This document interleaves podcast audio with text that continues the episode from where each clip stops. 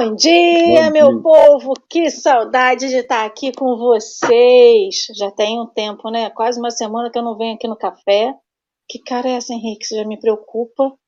A gente dando bom dia, Henrique fazendo cara de mal, me preocupa. sempre,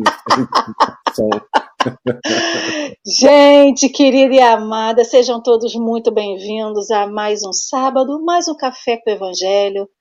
A recepção também ao nosso convidado, que hoje é a estreia dele no café. Bom dia, querido Henrique, e a todos vocês que já chegaram aqui para dar esse abraço, esse, essa partilha diária no Café com o Evangelho. O pão, o café, o chá, a sua presença tão carinhosa com todos nós.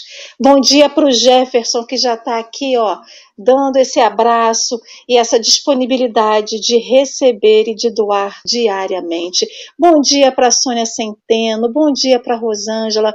Rosângela, um grande abraço nos meninos. Bom dia para Geni, o Bruno Maurício, que está lá, ó, no sul, dizendo, ó, 12 graus, ainda está um friozinho para Dalva, para Silmere, que está lá em Salvador, Consuelo, a Geisa, nossa querida amiga, Mira Portela, a Leime, Fabi, a mãezona do grupo do Fundão. Bom dia para a Graça, Declair, querida, espero que você esteja melhor. A Sônia Vale, Patrícia Couto e tantos outros. Vou colocar todo mundo na tela. Henrique, você voltou, querido? Nos ouve? Eu ouço, vocês estão ouvindo com eco? Não. É porque o meu, meu fone de ouvido não funciona. Vocês estão saindo do telefone normal. Não tem problema, a gente vai sem fone de ouvido, não tem problema. Bom dia, querido Henrique. Apesar de tudo, apesar dos contratempos, hoje há de ser um grande novo dia. Muito bom dia. Bom dia para você que não consegue entender a diferença do do café ao vivo. Estávamos todos funcionando lindamente, sem nenhum problema. Até que a Alessandra falou assim: vamos ao vivo. E do nada o telefone vira, gira. Ele não quer ficar ao vivo, ele gosta do pré-café.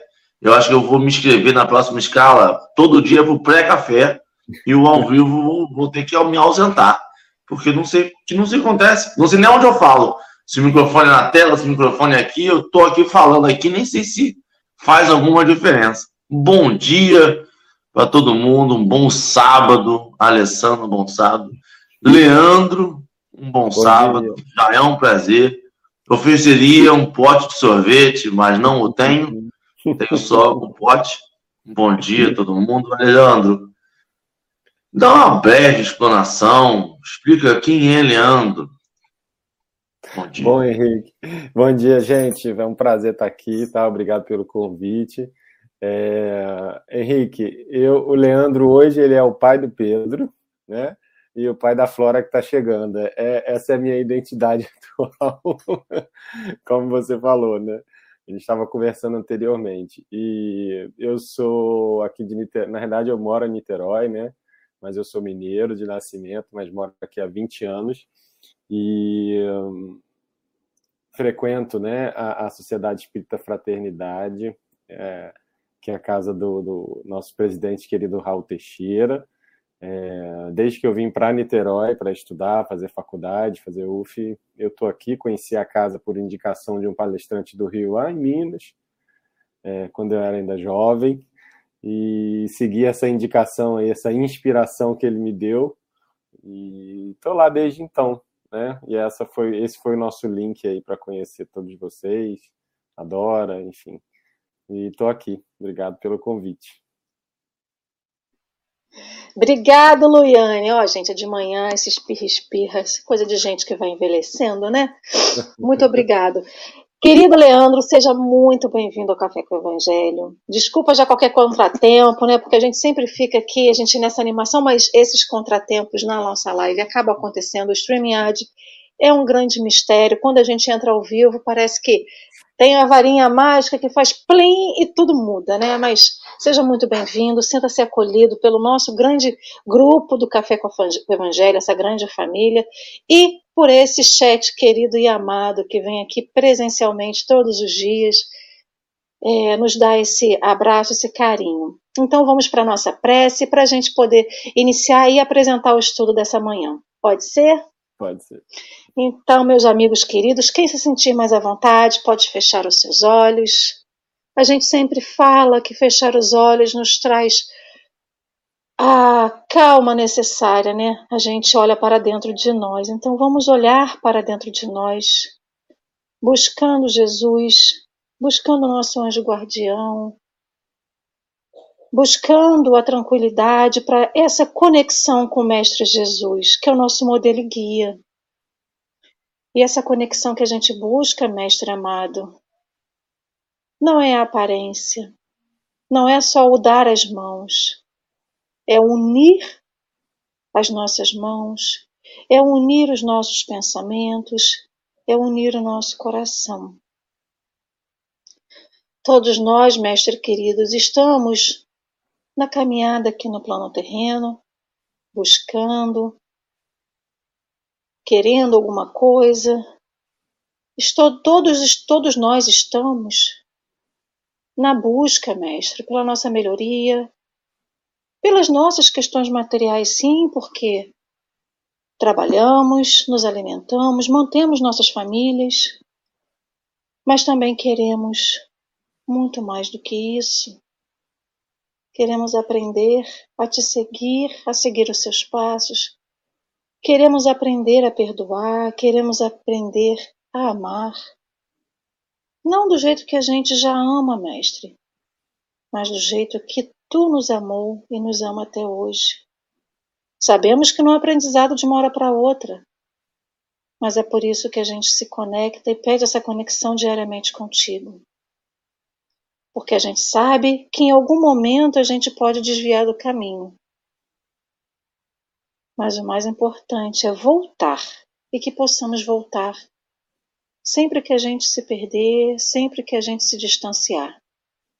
E contamos, mestre, com a sua mão amiga de amparo, de encorajamento e de limitador, né? O limite em que eu posso estar e o limite que eu posso não estar. E assim, Mestre, te pedimos carinhosamente que abençoe a todos nós nessa manhã, neste sábado. Abençoe nosso estudo, nos intua, nos ilumine, esteja conosco, nos abençoando. Em mais um Café com o Evangelho. Assim seja. Então, nós estamos estudando, continuamos no Evangelho de Mateus, capítulo 7, versículo 21. Esse versículo que diz: Nem todo aquele que me diz Senhor, Senhor entrará no reino dos céus, mas aquele que realiza a vontade de meu Pai que está nos céus. Vamos estudar hoje o texto chamado Não Bastará Dizer. Esse texto ele foi publicado no, na revista Reformador em dezembro de 1955, está na página 2 287. Então, querido Leandro, eu deixo com você a leitura do texto para a gente começar. Vamos? Vamos lá.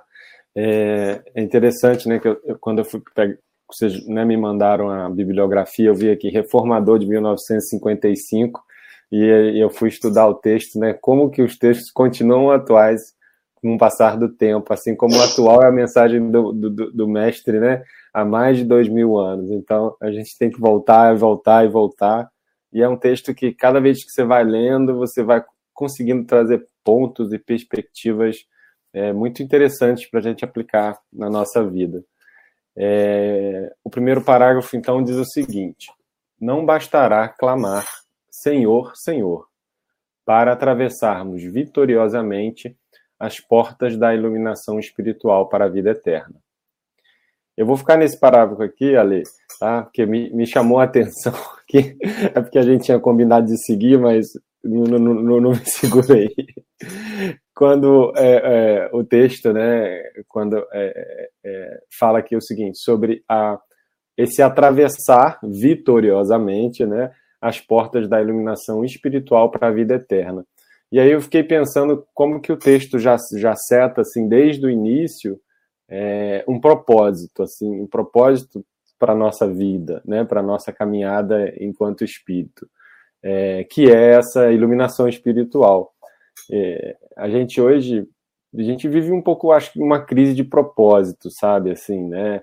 É, o que fazer, o, o, o, que seguir, né? Qual o caminho seguir na nossa vida? E o propósito ele é, ele é fundamental, né? Desde de criança, né? E aí isso depende dos pais, da criação, a gente vai sendo embebido por esses propósitos de vida, né? O que fazer, né? E, e às vezes isso conta muito o que se espera de, da gente, que os pais esperam. É até, né? O Henrique está com uma filha da idade do meu filho e é até uma preocupação nossa na educação, né? Qual tipo de propósito que é, levar para essa criança, né, que importa no desenvolvimento dela.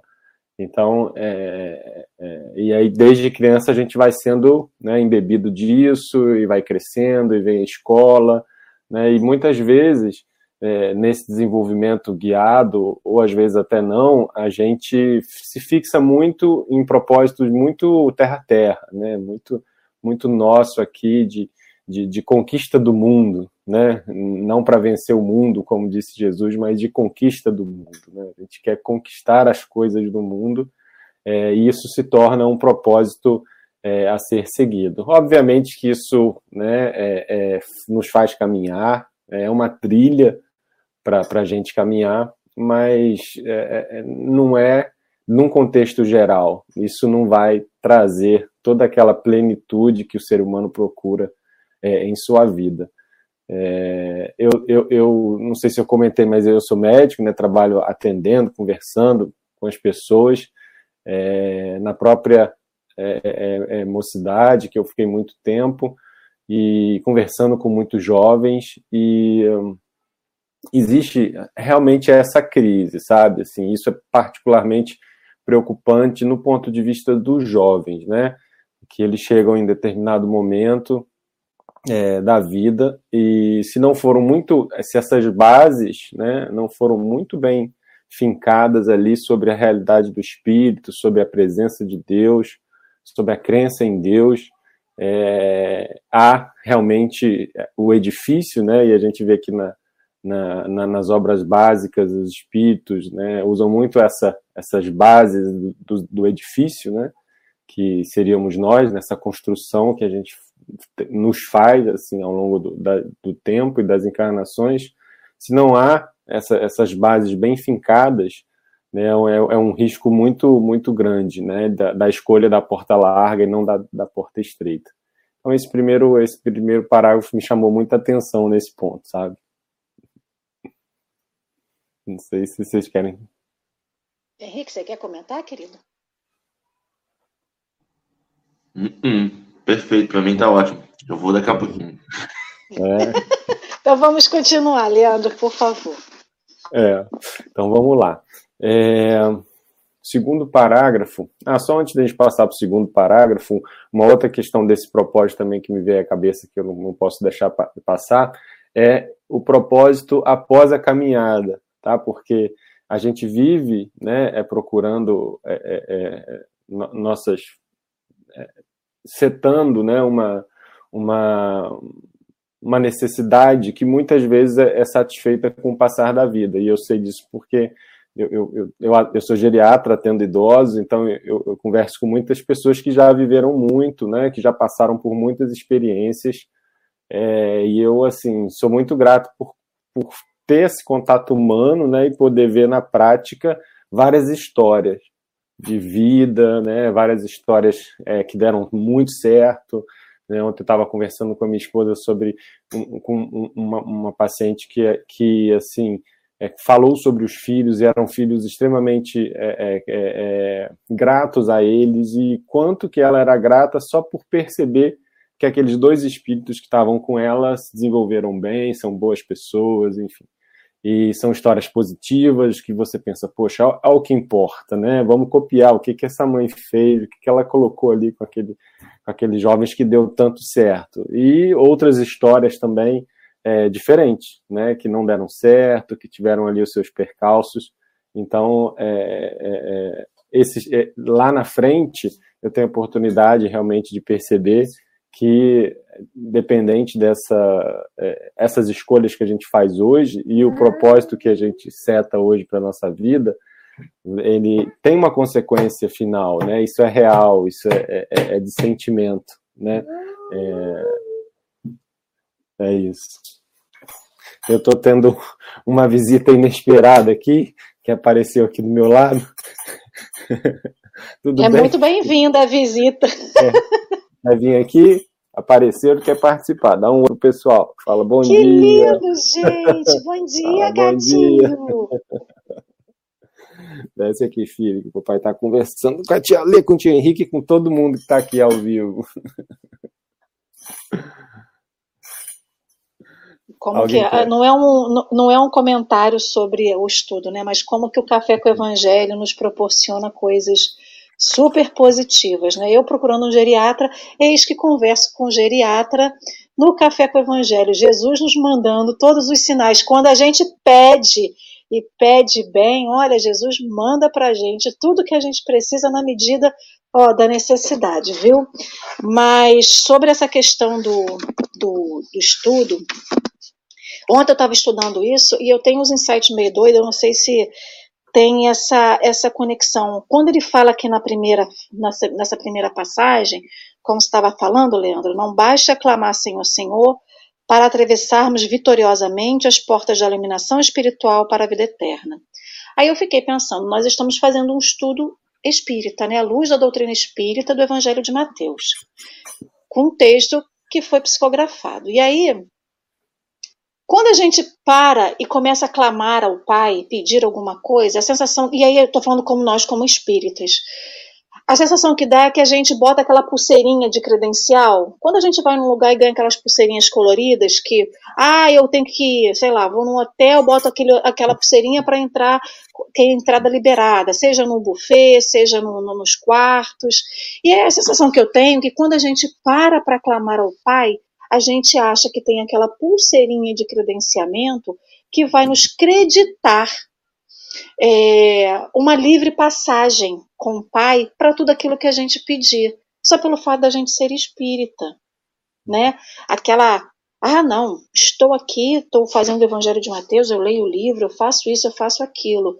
Será que só isso basta para eu colocar, para que, que eu garanta, entre aspas, essa pulseirinha do credenciamento, da porta liberada diante do Pai? Mas o que, que eu ofereço em troca através dessa obtenção dessa credencial, né? Uhum. Então, a sensação que eu tenho é que a gente acha que a via de mão única. Só vai o pedido só vai daqui para lá, né? Só vai o pedido, não vai ele dá de volta, mas o que, que eu dou em contrapartida? Isso não é uma troca, né? É uma também não é uma compensação. Às vezes eu não, eu não consegui achar, desde onde eu estou tentando achar essa palavra e não, e não consigo, mas é justamente essa compensação, essa troca por melhor, falta de, na falta de melhor palavra, para aquilo que eu peço. Então tá, você está lá, você tem o seu, o, seu, o seu bebê, está vindo novo, Henrique os dele, aí você fala assim, olha, vivemos numa casa em que todos têm responsabilidade. Aí você vem, Pai, pai, como Senhor, Senhor, pai, pai, eu quero isso, pai, pai, eu quero aquilo. Tá. Como é que tá isso? Será que você vai ganhar tudo de mão beijada? É só o fato de gritar, pai, pai, eu quero. Porque quando a gente fala Senhor, Senhor, eu estou me remetendo a quem? Ao Pai, ao Pai maior. As crianças aqui na Terra vão se referir ao pai e à mãe, ou aqueles que os criam, né? Qual é a contrapartida disso? E aí a gente não, não liga, não se liga nessa contrapartida, né? E acha que essa via é só do pedir, do pedir e obtereis, né? Não é facilmente só pedir e obtereis, mas o, o que, que eu estou pedindo? Porque eu vou pedindo indeterminadamente, indistintamente, e só peço. E aí passa, chega um momento do só pedir, por pedir, sem a, a verificação do que realmente a gente precisa. E eu, por que, eu estou falando disso? É justamente que ele fala da, de atravessar a vida eterna, passar para a vida eterna através da porta da iluminação de uma forma vitoriosa. O que, que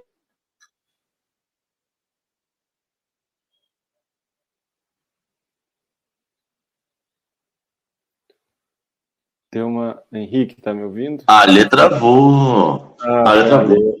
Eu fiquei com dúvida se era, Não está sozinho, calma, Leandro, você não está sozinho, estamos todos juntos. Eu só, só vou complementar um pouquinho o que a Lê falou, que é interessante que talvez esse pensamento de virei espírita, me salvei, eu tenho a pulseirinha, talvez seja uma herança desse, dessa, dessa nossa criação ao longo de tanto tempo, vivendo nesse catolicismo e nesse neopentecostal, de que se você se virar para aquela religião, automaticamente sua alma vai estar salva. Então, talvez, mesmo que inconsciente, a gente carregue esse sentimento de que, poxa, essa religião faz mais sentido, então eu tenho uma salvação, eu estou salvo. Então é, é isso. E a gente sabe, ao mesmo tempo, a gente vai lendo e vai estudando, e a gente vai vendo que não é um clique, né? A salvação, essa, essa, essa passagem pela porta de forma alegórica, ela não é um clique, ela não é. Beleza, eu me digo espírita, só vou lá. É um processo dinâmico, que, e é dinâmico porque cada vez que a gente muda, o processo muda junto, e por isso a gente tem que se adaptar de novo. A Lê está brincando de roda, roda, jequiti.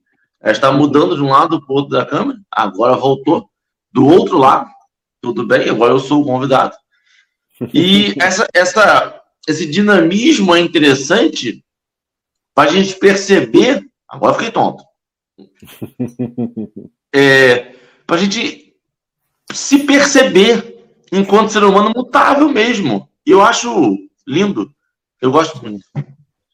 É, eu, eu acho que no nível psicológico é muito confortável, porque é uma sensação de pertencimento, né? É igual a, a, é, a, gente, a gente tem que pertencer a alguma coisa. Então, quando você diz, né, quando você clama, você se coloca ali pertencente ao rebanho do Cristo, né? E isso já traz um certo conforto é, é psicológico, conforto de propósito. Você se, né, é, é, é inconscientemente você, né, porque as leis divinas, né, estão em nós, a gente se aproxima dessas leis de uma certa forma ou outra mas ficar só ali, né, é, é, como assim, você senta, você senta no bonde ali, você senta na cadeira, mas, né, mas você precisa caminhar também, ficar só ali não, não basta, né? E hoje a gente está na era do dizer, né? Hoje as pessoas querem falar, querem ser ouvidas e tem muita gente para falar, a gente está nas redes sociais, né? E a gente tem que ter, ter esse cuidado também, né? Se, é, é, o poder da palavra ele, ele é muito importante, né? É, Levantam-se exércitos é, através de uma palavra. É, a gente consegue né, usar essa força de uma forma muito muito intensa no nosso no nosso meio, até num trabalho como esse, por exemplo, mas todos nós não podemos parar aqui, só no dizer, né? Só no, no falar. Pode continuar, Leandro. Pode Vamos continuar? lá. Então vamos lá. Segundo parágrafo, então. Muitos clamam pela proteção do Mestre, em lágrimas de amargosa compulsão, mas não lhe aceitam os desígnios salvadores. Esperam pelo benfeitor divino à maneira de crianças caprichosas, tocadas de viciosas exigências. E aí, eu não sei se foi consciente ou inconsciente, mas a questão das crianças está tá aqui, né? Que a gente estava falando desse, dessa questão infantil, assim. É, é, eu gosto muito de, de, de, trazer essa ideia da evolução né, é, é, nossa com as coisas que a gente vive no dia a dia, porque às vezes eu penso que, que, que Deus é tão perfeito que Ele vai colocando na nossa, na nossa caminhada né, pequenas situações que, no fim das contas, refletem né, o, o, o nosso caminhar como um todo.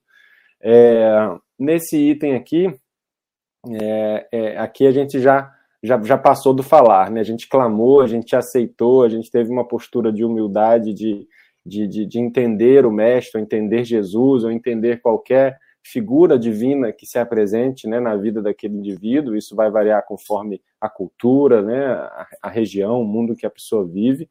Mas se aceitou. E aí, vamos caminhar agora, né, para a iluminação.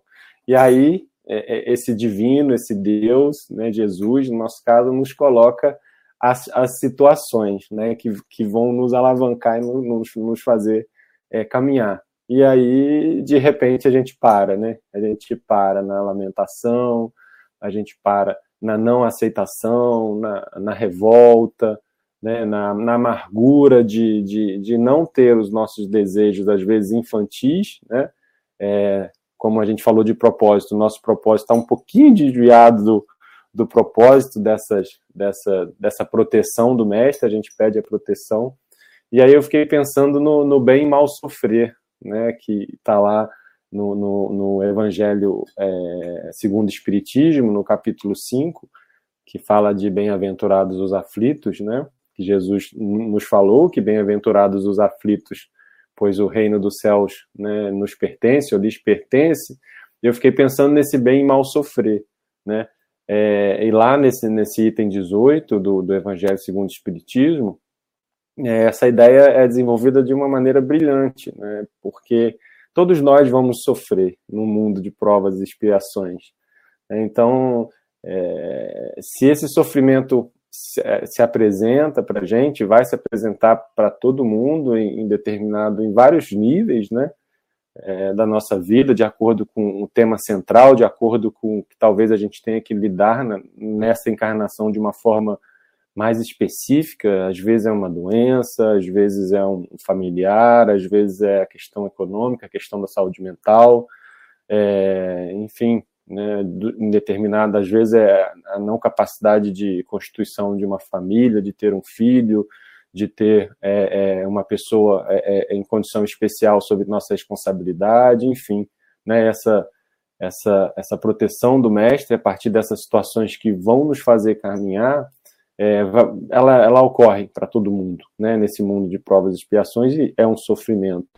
Mas só, só vamos passar de ano, né, e está escrito lá que somente essas provas, quando elas são bem suportadas, é que elas vão conduzir aos reinos dos céus, que está lá no Evangelho. Então, não é só sofrer, é pegar esse sofrimento, né, acolher, entender, suportar e a partir de então, né, é, é, é, é seguir a nossa caminhada e não ficar como crianças caprichosas que tá, estão aqui, que é normal, tá? Eu sou assim, eu não gosto do espiritismo é, é, apontador, né? Nós somos sofredores, nós somos imperfeitos. Eu gosto de um espiritismo mais leve, um espiritismo que não, calma, tá bom, né? nossa vida é assim, vamos devagarzinho. Né, passando de um, de um, de um ponto para o outro, não, não fica sempre aquela coisa negativa, né, que a gente tem que tomar um, um pouco de cuidado. Não, é, é expiação, é porque a gente foi muito assim, não, calma, vamos, vamos devagar.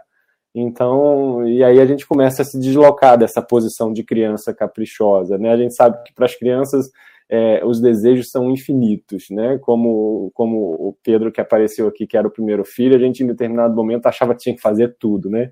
Até que alguém algum dia falou: os desejos das crianças são infinitos. Não se preocupe em satisfazer todos, porque você quer feliz, porque não pode ficar sozinho, porque tem que brincar, tem calma. Então, assim, os nossos desejos às vezes são infinitos, mas vamos olhar para o nosso sofrer e viver bem. Senão a gente vai voltar e passar de novo. E isso não é legal. Henrique, Henrique, você quer comentar? Não, essa frase para mim, de desejos de criança são infinitos, carregarei para a minha vida. E, e, é interessante o que o Leandro falou, que dessa calma, desse vamos no ritmo. E é interessante perceber que o primeiro passo é o mais dolorido. Essa primeira aceitação de que eu tenho que caminhar depois que você pega um. Você, você entende e você começa a praticar o espiritismo e a doutrina de forma corriqueira, você vai percebendo que vai ficando menos doloroso esse largar, esse mudança de hábito, né? E, e, é interessante isso que o Leandro falou de que a gente não é uma doutrina de dor. A gente não é uma doutrina de todo dia dormir e assim, meu Deus, eu preciso mudar isso, vamos, como eu sou horrível, não posso. Não é. A nossa doutrina é, é tenta ser um pouco oposto disso. Ela tenta perceber nas nossas imperfeições a maravilha de estar vivo. que a gente tem oportunidade de mudar, a gente tem oportunidade de aperfeiçoar. E se a gente não consegue todo dia, todo dia tem um novo amanhã. E para a gente que acredita no Espiritismo, o amanhã é longo, é muito amanhã, porque se não for nessa encarnação, vai ser o amanhã de outra encarnação.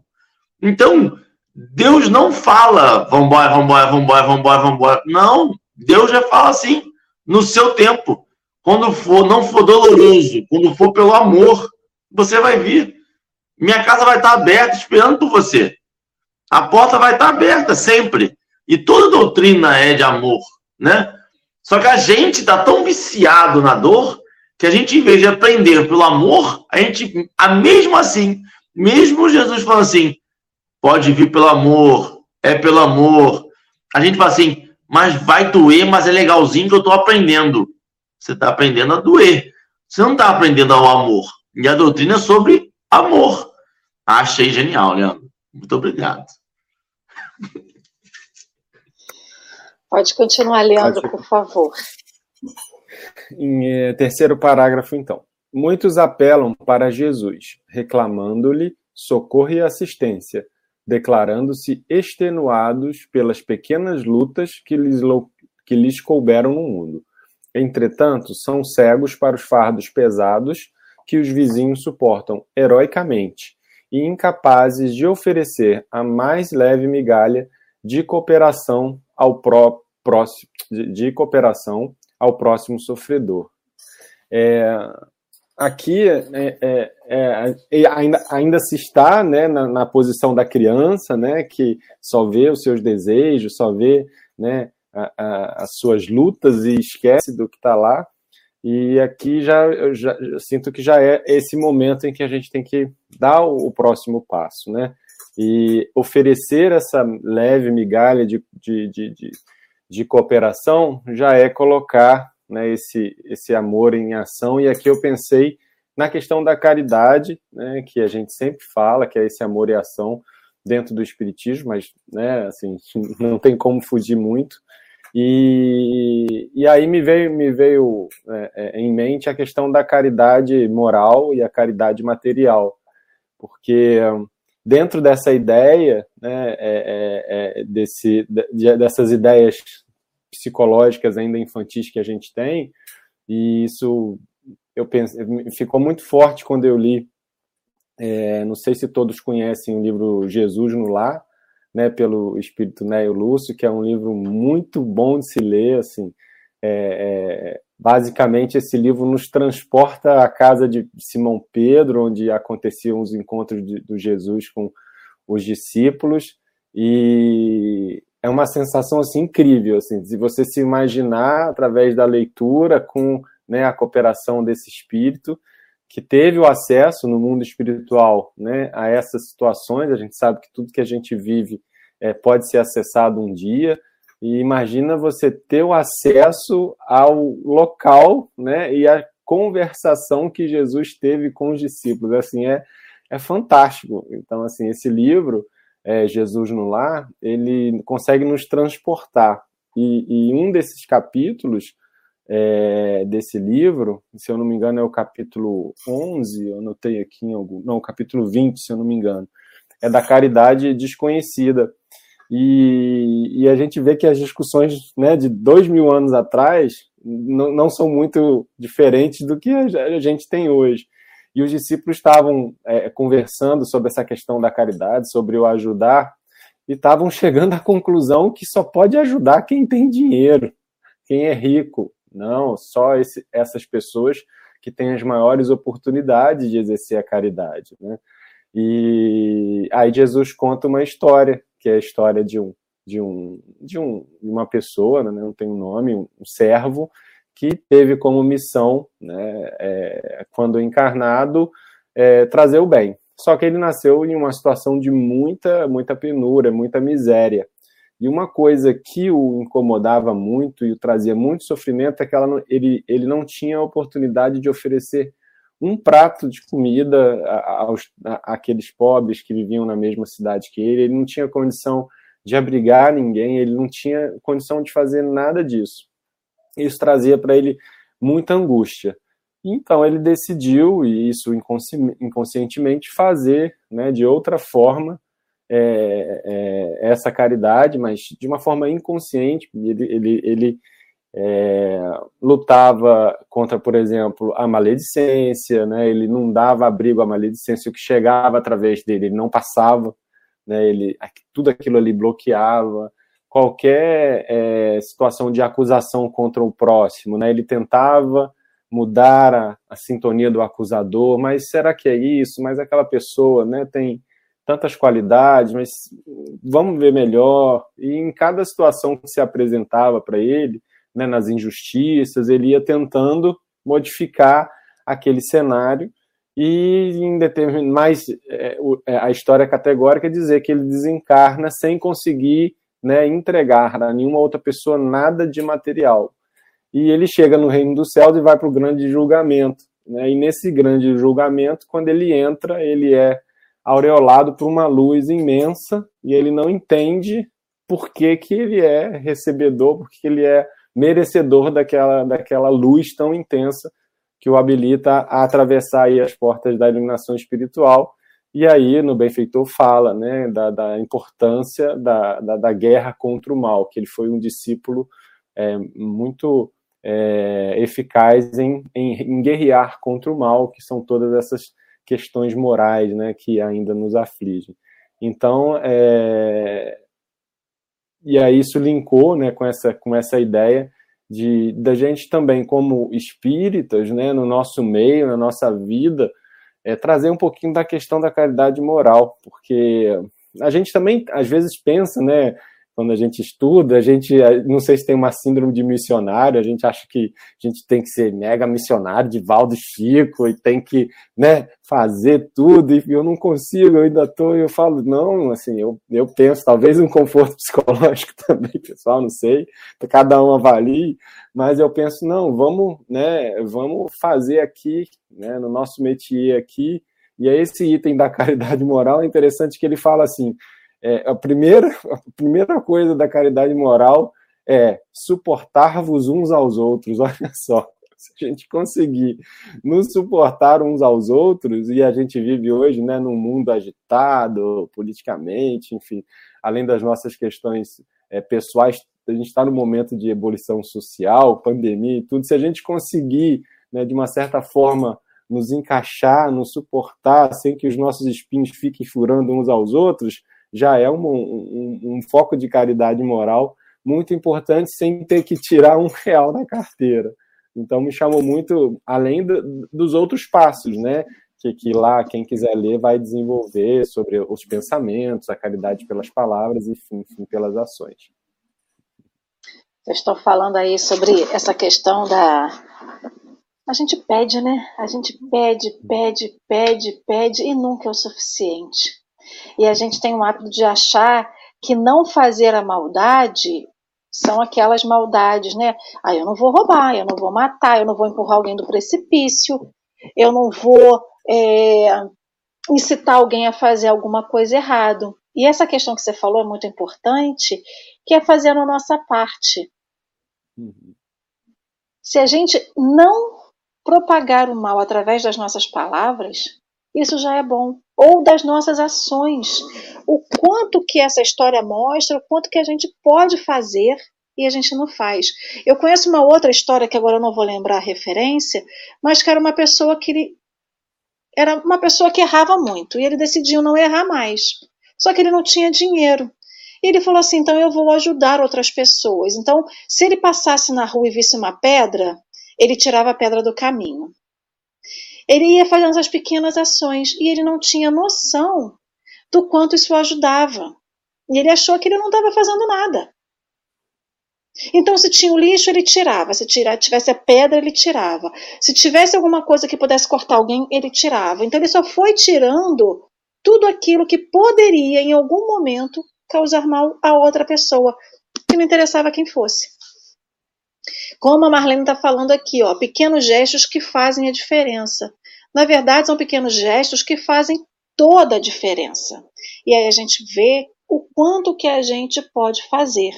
E como a gente vê o quanto que a gente pode fazer nas pequenas coisas, a gente não percebe o quanto que a gente ganha nas pequenas coisas. Uhum. Retomando um pouquinho essa questão das crianças caprichosas, que somos muitas vezes, porque crescemos, mas muitas vezes empacamos e nos colocamos que nem aquelas crianças que se jogam no chão e bate as pernas e os braços pedindo e fazendo a birra porque não recebeu, é justamente porque a gente não vê nas pequenas coisas as grandes oportunidades. Aí ele fala aqui, né, que a gente reclama socorro a Jesus de pequenas coisas e não vê o fardo grande que o vizinho carrega. E mesmo não percebendo ou percebendo o fardo grande, a gente não divide esse fardo com o vizinho, ou pelo menos de dar suporte para que ele possa carregar. É, a gente acha bonitinho, né? Você pega uma criancinha, você vai dar lá para o Pedro, Henrique vai dar para Alice, alguma coisa que não é pesado, mas que para a estatura e para o corpinho daquela criança é pesado. Aí a gente vê, né? Poxa, sei lá, tá carregando um escorredor de macarrão de ferro que é um pouquinho pesado para elas. Aí a gente vê o esforço que ela tá fazendo e a gente acha bonito, né? Ah lá, pequenininho, fazendo um esforço danado. Quando aquela criança cresce, a gente vai percebendo que ela vai levando com mais facilidade aquele pequeno, aquele pequeno escorredor de macarrão que um dia foi pesado para ela. O escorredor de macarrão é pesado? Não, o escorredor de, de, de macarrão ele não é pesado. Isso é o fato. Nós que ainda somos pequenos para entender o quanto podemos carregar de, daquilo ali, o como que a gente vai carregar para ficar mais leve ou para não ficar tão pesado. E é assim que a gente se coloca como criança birrenta. Porque quando a criança, a criança física, né, a Alice e o Pedro são pequenininhos, a gente como pai vai lá, vocês como pais vão lá e vão ajudar. Aqui embaixo, no plano terreno. E nós, quando adultos, que conseguimos perceber que aquilo não é tão pesado, mas fazemos uma tempestade no copo d'água. E aí a gente vai fazendo tempestades em copo d'água repetidamente. Porque a gente consegue perceber que aquilo ali não é tão grande assim e queremos fazer um teatro e um cenário para convencer o pai de que eu preciso mais. Eu preciso de mais ajuda, eu preciso de mais apoio, eu quero que ele divida o peso comigo mas eu não mantenho uma coerência na minha vida entre o ideal e o esforço. O ideal que eu falo é o ideal que eu quero, né? Eu vou ficar só na promessa de querer fazer alguma coisa e não quero realizar nada. Então, Jesus vai chegar para a gente e vai falar assim: mas o que, que você quer? O que, que você busca? Só reclamar na vida? Só receber e nada dar? Só receber e nada fazer? Então, quando a criança é pequenininha, a gente, porque tem pena, porque acha bonitinho, vai lá e ajuda. Mas todo mundo cresce. Se é isso que a gente está precisando, a gente não está querendo crescer. A gente não quer crescer de tamanho, a gente não quer crescer para os lados nem para cima. A gente quer crescer espiritualmente. Podemos continuar pequenininho desse jeito, mas precisamos ser grandes em espírito, em, em questão de caridade moral, de caridade material, de caridade de tudo quanto é forma. E aí a gente não vai percebendo, é, como a Lone está falando, a gente se perde no personagem. É isso aí. A gente acaba se perdendo no personagem que a gente cria para barganhar com Deus, porque a gente continua criança birrenta.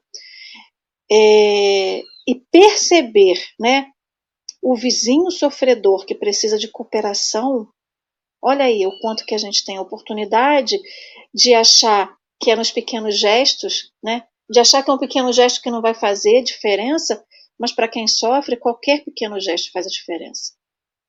E a gente vai minimizando o pequeno porque a gente quer o grande. A gente quer o teatro, né? A gente quer ser megalomaníaco, né? Tudo grande. E a gente não percebe isso, porque a gente vai achando normal. Gente, já tem 15 minutos de live, quer dizer, tem 45 minutos de live. Leandro, você quer puxar um pouco mais a leitura? Vamos lá. Então eu posso fazer isso, né? Eu posso ler os parágrafos restantes e a gente acrescenta os tópicos aí para a gente não perder a leitura. É, muitos é, parágrafo 4, então. Muitos repetem o nome do amigo celeste, não para materializar-lhe os princípios sublimes do mundo, mas para conquistarem destacado lugar no banquete da dominação humana.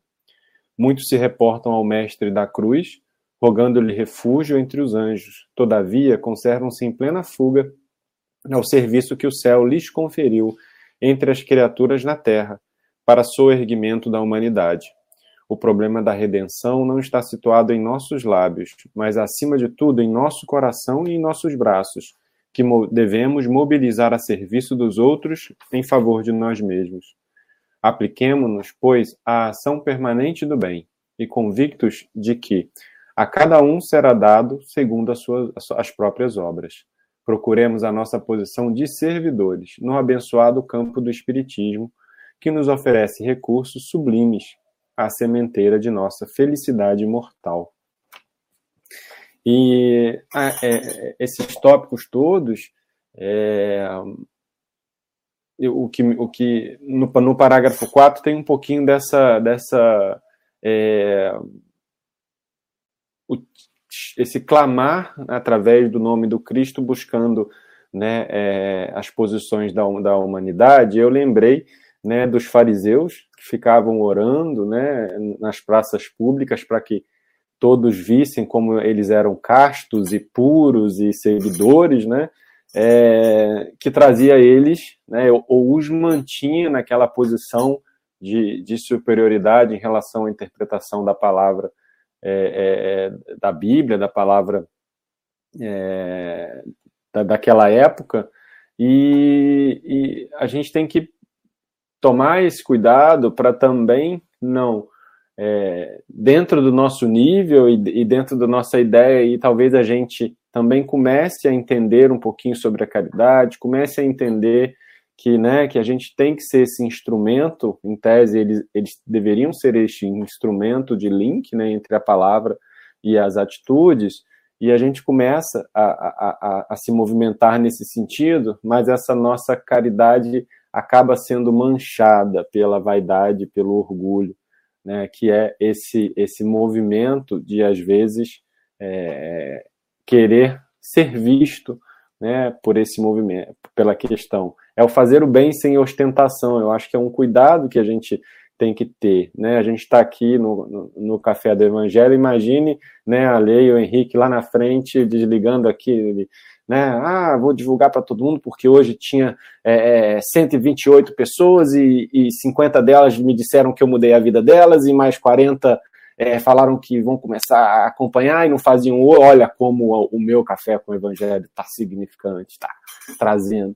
Então, assim, dentro das nossas atitudes, é, né, se a gente faz o bem com ostentação, o bem é anulado, né? Tá lá no, no, no Não Saiba a Vossa Mão Esquerda que fez a direita, no capítulo 13, tem um tópico muito, muito legal disso, né? Falando que é orgulho e a vaidade, eles vão anular qualquer ação no bem que a gente tem aqui na Terra.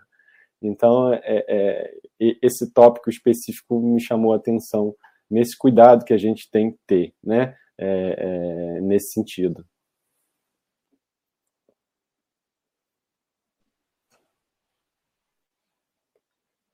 Posso, Posso seguir? Ali, ali não, não, não desmutou, ela mutou, desmutou. Ali de novo, brincando no microfone. Vou lá, eu, então. Posso ir ali? Quer que você não conseguiu desmutar?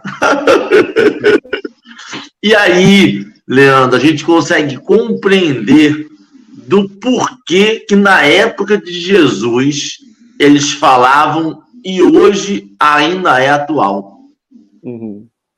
Porque eles não falavam sobre tecnologia, eles não falavam sobre as leis da época, eles falavam sobre as leis de Deus e sobre a nossa vida enquanto seres humanos e a nossa evolução enquanto ser espiritual.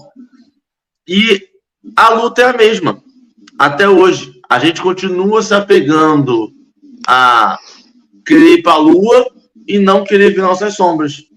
A gente continua se apegando à internet mais rápida e não querer parar e estudar sobre nós. A gente continua falando mal da mulher do vizinho, a gente continua falando mal do vizinho, a gente continua condenando as adultas, os adúlteros, a gente continua condenando as mesmas coisas que os, as pessoas condenavam há dois mil anos atrás, porque a gente não percebe a nossa sombra. E eu acho, rapaz, é um negócio que chega a ser, chega a dar um nervoso por dentro. Porque ele dá o problema, a solução, o gabarito, mostra uma pessoa que veio e fez, quer dizer, não é nem tá errado, tá certo, e a gente falha. E a missão é simples.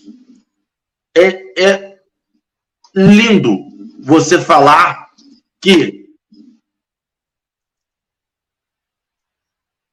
mobilizar a serviço dos outros em favor de nós mesmos.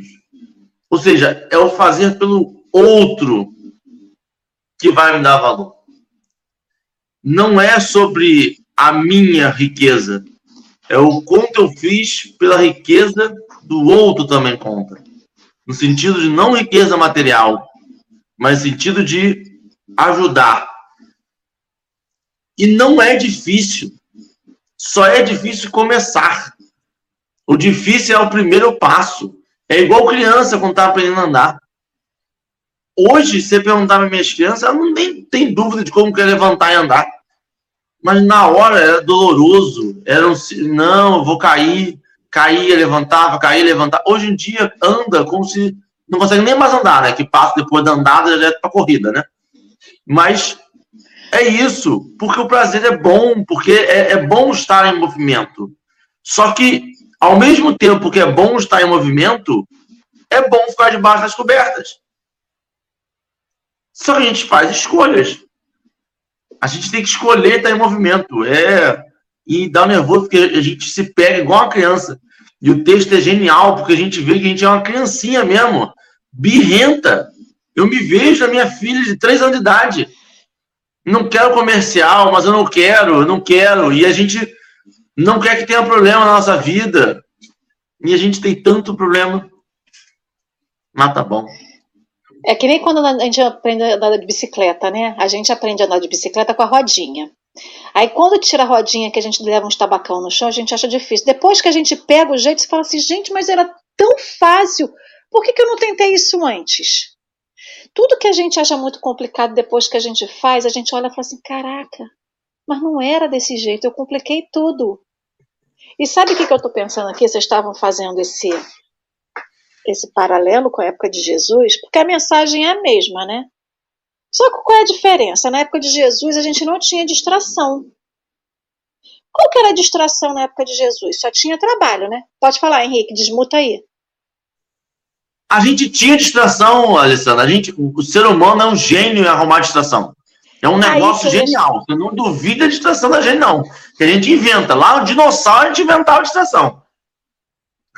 Mas então é isso mesmo.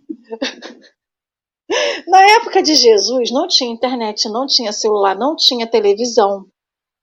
O que tinha era muito trabalho. E a gente, lógico que no trabalho a gente acaba arranjando distração, a gente tem os nossos pensamentos e, e nossas vontades, mas o que, que acontece? Com a evolução do mundo, a sensação que tem é que a gente arrumou mais desculpa e distração do que tempo para ouvir a mensagem e vivenciar o que a mensagem fala. Então, nesse, nesse texto, quando eu comecei ontem a dar uma olhada, ele vem fazendo aqui e colocando a posição individual de cada um, né? Falando que nós somos crianças que podemos ser crianças caprichosas quando a gente dá aquelas empacadas e as birras. Quando ele fala que a gente não quer levar o peso porque a gente acha que é grande e ele é pequeno, da, clame, da, como a gente clama a ajuda a Jesus. Então ele vem falando muito do individual. Nessa da busca das distrações, porque somos nós que vamos em busca das distrações, não é que a gente não vai ter problema.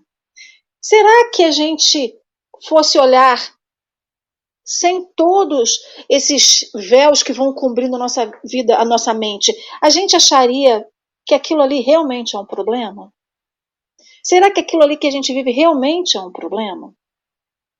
E aí o que, que eu fico imaginando? Como a gente arruma distração para a gente não fazer ou para protelar o que a gente tem que fazer, ou para protelar ou não querer raciocinar em cima daquilo que a gente vive, a gente fica culpando muito os nossos inimigos, porque alguém pediu contra mim, porque não é possível, isso não é meu.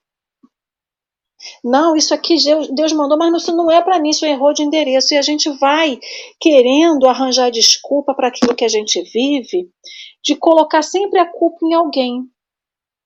Mas a gente, como a gente veste um personagem, a gente também veste o personagem do inimigo.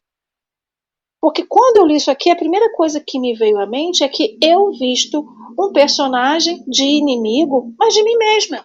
Eu não preciso de ninguém de fora para poder me boicotar, para poder arranjar distração para minha vida. Sou eu mesma que arranja a distração. Eu arranjo a distração, eu sou a distração e eu vivo a distração. Ou seja, em mim mesmo tem todo esse circo aqui que a Olga fala, né? Que é distração, era o circo. Então eu sou o circo todo. Então eu sou malabarista, eu sou palhaço, eu sou tudo, o homem lá do, do, do da, da, do círculo lá da motinho. Então, assim, essa, esse paralelo também com o circo que eu estou fazendo, Henrique, é que todos, eu sozinha, sou todos os personagens da distração. E eu vou arranjando essas distrações justamente para que eu não pare e reflita. Senhor, Senhor, eu te pedi tanto e recebi, o porquê não é o suficiente? Senhor, Senhor, eu te pedi tanto e recebi, como que eu faço para aproveitar isso para me iluminar espiritualmente? Senhor, Senhor, eu recebi tanto, como que eu posso dividir isso? E a gente acha que o receber tanto tem que ser receber grande. Como a senhora que o Leandro falou que estava atendendo, que ela entendia que os dois espíritos que ela recebeu como filho tinham crescido moralmente. Tem gente que não entende que isso é importante. Olha como uma mãe para e raciocina na sua idade já avançada e dizer assim: eu sim, ajudei, contribuí para a formação de dois espíritos que a mim foram confiados. E a gente quer sempre tudo muito grande, né? Eu vejo isso até no dia a dia. Que a gente não se contenta com as pequenas coisas que a gente vai recebendo. E aí a gente volta para essa questão das, das nossas desculpas, né? Das nossas distrações. Queridos, já temos 58 minutos de live. Como isso é possível, eu não sei. A sensação que eu tenho é que tem 10 minutos que a gente começou o estudo de hoje. Quero agradecer muito ao Leandro, agradecer extremamente ao Henrique com as suas reflexões, ao Leandro pela disponibilidade de estar aqui com a gente no sábado, né, tendo criança pequena em casa, acordando cedo. Gratidão, gratidão a todos vocês que vieram aqui no chat para poder fazer essa partilha, esse carinho. Henrique, você, antes de eu passar para o Leandro, você tem alguma outra consideração para você fazer, querido? Leandro, quero deixar então com você, se você tiver mais alguma reflexão para fazer, alguma consideração final, para que a gente possa encerrar o nosso estudo desse sábado, dessa manhã tão prazerosa. Então, Ali, assim, é, a minha, a minha consideração final, dado o tempo, vai ser a indicação da leitura do capítulo 6 do livro que eu citei aqui, que é o Jesus no Lar, pelo, livro, pelo Espírito Neio Lúcio, que é, é uma fala de, de Jesus pa, para Pedro a respeito dos instrumentos da perfeição, esse mesmo. E é, é, é, a, a fala assim, mais impactante, né, e que eu não, não vou me estender, é que vocês vão ver lá que Jesus fala: Pedro, as pessoas com as quais nascemos e vivemos na terra são os primeiros e mais importantes instrumentos que recebemos do Pai para a edificação do reino do céu em nós mesmos. Então, é, é, eu queria finalizar com isso. Quem quiser, né? É, é, é muito, seria é muito bom ler esse capítulo. Ele vai trazer, assim, dar uma sensação de, de, de trazer tudo que a gente falou para a nossa, nossa vida prática. É, quero aproveitar também, gente, desculpa, mas eu vou ter que mandar um beijo para a Olga Casagrande, que ela tá aí, eu não sabia, não tinha visto. Olga, beijo, estou morrendo de saudade. Olga é minha referência, tá? E, e, e beijo para ela. Então, eu posso finalizar com a prece? Posso? Então tá. Por então, favor, querida. Tá bom.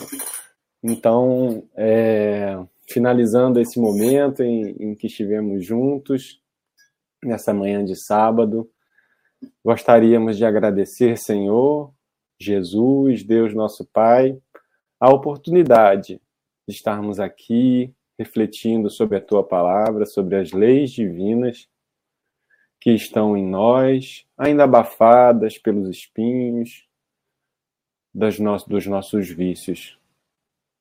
Obrigado, Senhor, pela oportunidade e que continue nos inspirando, ajudando-nos no desenvolvimento dessa potência, da vontade de fazer germinar e crescer em nós as virtudes, as virtudes que o Senhor já plantou em nós e que nos trarão a felicidade, a evolução espiritual.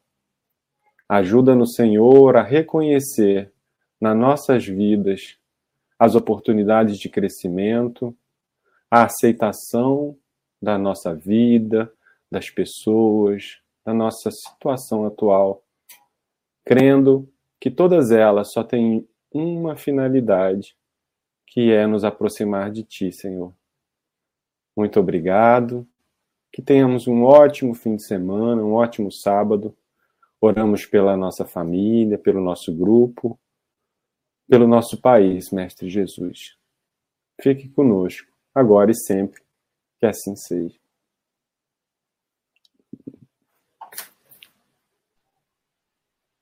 Assim é e assim será, graças a Deus.